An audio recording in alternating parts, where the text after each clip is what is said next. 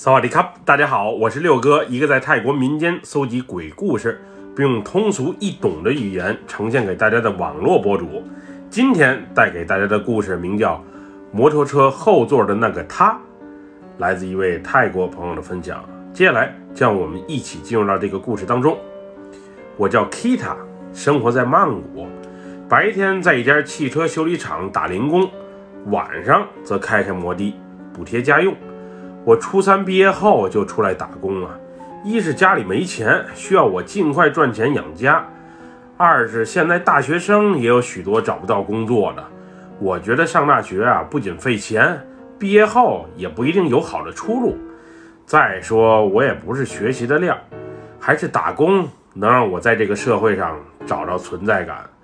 记得那是一天深夜，我在曼谷 n a w m 附近刚送完顾客。在回去的路上等红灯的时候，我恰巧遇到多年没见的初中同学，于是我俩赶紧停好车，在路边聊了两句。后来越聊越投机，我朋友建议呢，找个街边摊吃点东西，顺便喝两杯小酒。我觉得这主意不错，正好也叙叙旧，于是啊就跟着去了。之后我俩找了一个街边摊，点了一盘烤猪脖子肉。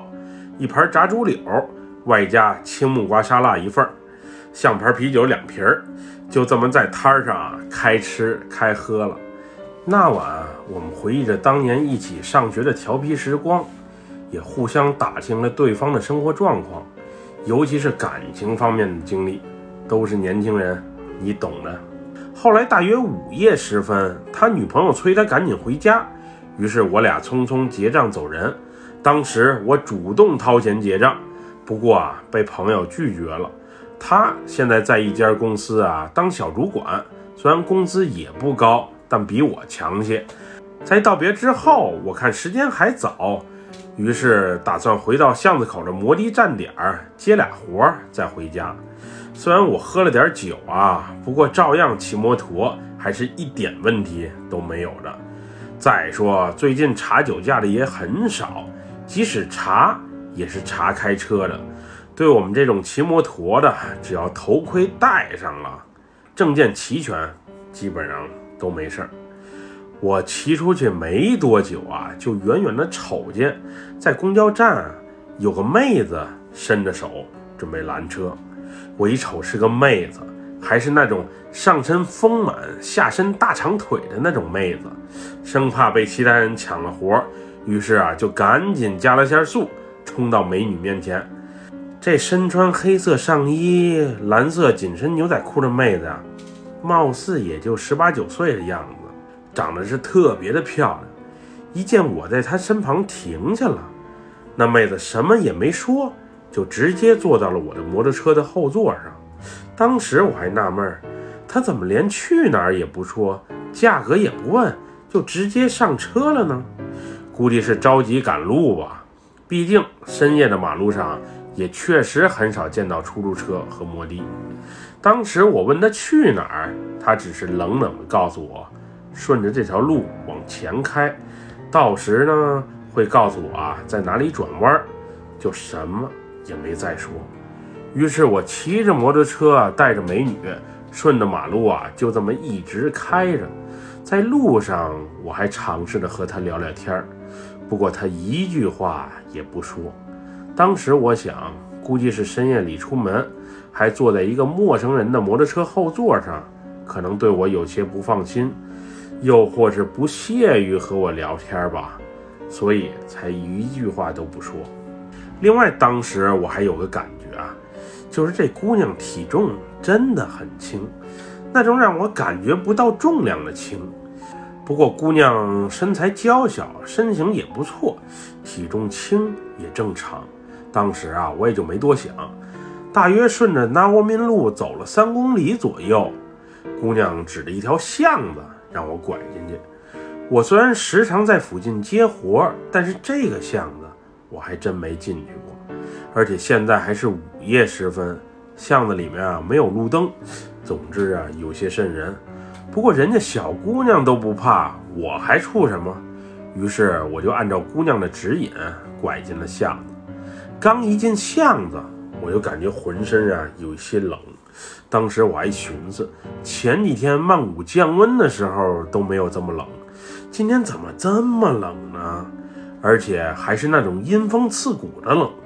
这条巷子格外的宁静，除了偶尔能见到几个住家，其他的基本上就是草丛或者荒地。我们刚一进巷子，狗叫声啊就不断，很是烦人。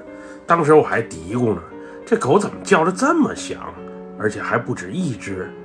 之后坐在后座的那个小姑娘突然说道：“在前边的那个路口左拐。”他砰！我礼貌性的回了一句，表示知道了。这回进的巷子啊，更加的偏了，更加的阴暗。我顺手把摩托车的远光灯给打开了，以免掉进旁边的水沟里。继续开了大约三百米之后，姑娘告诉我啊，把车停下来就好。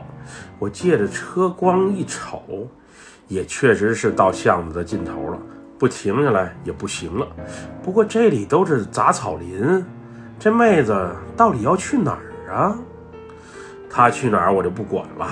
这么高冷，路上跟他搭话他也不回。不过钱我是不能少收的，八十泰铢。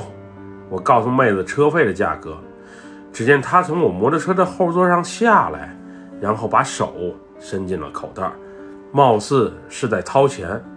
原本就夜深人静，再加上刚才喝了点酒的我呀，有点累，还有点冷，于是啊，想抽根烟解解乏。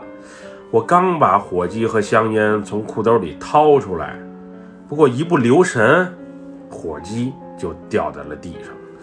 我俯身去捡，当我再次起身后，我发现那妹子怎么不见了呢？彻底的消失了。这时我挺困惑，也没听见脚步声啊，妹子怎么就消失了呢？为这点车费至于吗？小姑娘长得这么漂亮，身材也这么好，年纪还不大，竟干出逃车费这事儿，真是奇葩。原本晚上啊想赚点零花钱，看来这一趟呢是白搭了。那时的我啊心里确实不怎么开心。倒不是没和妹子搭上话，而是感觉自己啊被骗了，被坑了，为自己感到不值。白跑一趟就白跑一趟吧，埋怨也没用。于是我骑着摩托啊原路返回。骑到半道的时候啊，刚才喝啤酒啊起反应了，想上厕所。于是我找个没人的地方把车熄火，然后跑到一棵大树下解决个人问题。因为动作太急呀，我感觉我往树下跑的时候，车钥匙不慎掉在了地上。不过我实在是憋不住了，哪里还顾得上这个？还是先解决个人问题啊再说吧。当我尿着尿着的时候啊，我忽然听见一记诡异的笑声，背后呢隐约还感觉到一阵凉风袭来。这时我确信啊。这笑声，就是刚才搭车那妹子的声音。虽然妹子一路话不多，但是她的声音啊，特别的有特点，我是不会听错的。这时呢，又是一阵阴风袭面而来，紧接着，树上的一根小树杈砸在了我的肩膀上。我顺势抬头一看，树上竟然吊着刚才那搭车的妹子。妹子的尸体啊，在空中随风摇摆着。此时，她那煞白的面庞正在冲着我诡异着微笑着，而且笑声还是那么的奇特，那么的瘆人。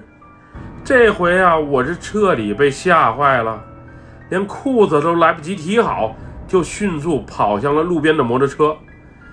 钥匙掉草丛里了，我也顾不过来了。反正先保命再说，此时不跑，可能永远啊就跑不了了。不得不说，我虽然是一个大小伙子，平时也没少和人干架，不过鬼还是第一回见。以前还觉得自己遇到鬼之后能坦然面对，等当事情真实发生的时候，才发现自己啊确实挺怂的。估计当时啊，要是带个佛牌，又或是有护身符在身上，我可能就不会撞见这么诡异的事情了。之后，我费力推着摩托车，踉踉跄跄地跑着，不知跑了多久啊，路旁一家工厂的保安叫住了我：“小伙子，车坏了吗？用帮忙吗？”保安问道。摩托车本身就沉，我心里啊还是这么恐惧，当时啊别提多累了。于是我决定啊停下来歇歇脚，毕竟碰见了个活人。还是阳气很旺的保安，应该就没啥事儿了吧？于是我坐下来喘了几口粗气后，一五一十的把刚才的经历讲给了保安大叔。原以为我刚才的经历会让保安大叔倒吸一口凉气，没想到人家见怪不怪的说：“你说的那个女鬼，我知道，之前很多摩的和出租车司机啊都遇到过。”有些人甚至还弃车而逃，你能把谋生的工具还给推了回来，已经比他们强了不少。后来在与保安大叔的闲聊中，我得知啊，一年前有个年轻漂亮的姑娘坐摩的去她的男朋友家，她男友家就在这附近。当时俩人在家中发生了激烈的争吵，后来这个姑娘直接被男友啊从家中轰了出来。她男朋友当时还把门给反锁上了，总之就是不让他回家，也不想再与他争吵。后来第二天清晨，有人在巷子深处的小树林里发现了上吊自杀的姑娘。记得当时这事儿啊还上了新闻，估计那个姑娘啊心存怨念，又因为是自杀，魂魄无法往生，所以时常在深夜里吓唬人吧。我估计自己啊是不幸被吓着的其中一个，但绝对不是最后一个。后来我内心啊还是有些恐惧，于是第二天去了趟寺庙，让庙里的和尚啊帮那个女鬼啊超度一下，管不管用我就不知道了。总之，我是以后再也不想遇到她了。本期故事就分享到这里，喜欢六哥故事的朋友。别忘了给六哥点赞和关注哟，咱们下期节目再见，么么哒，拜拜，萨瓦迪卡。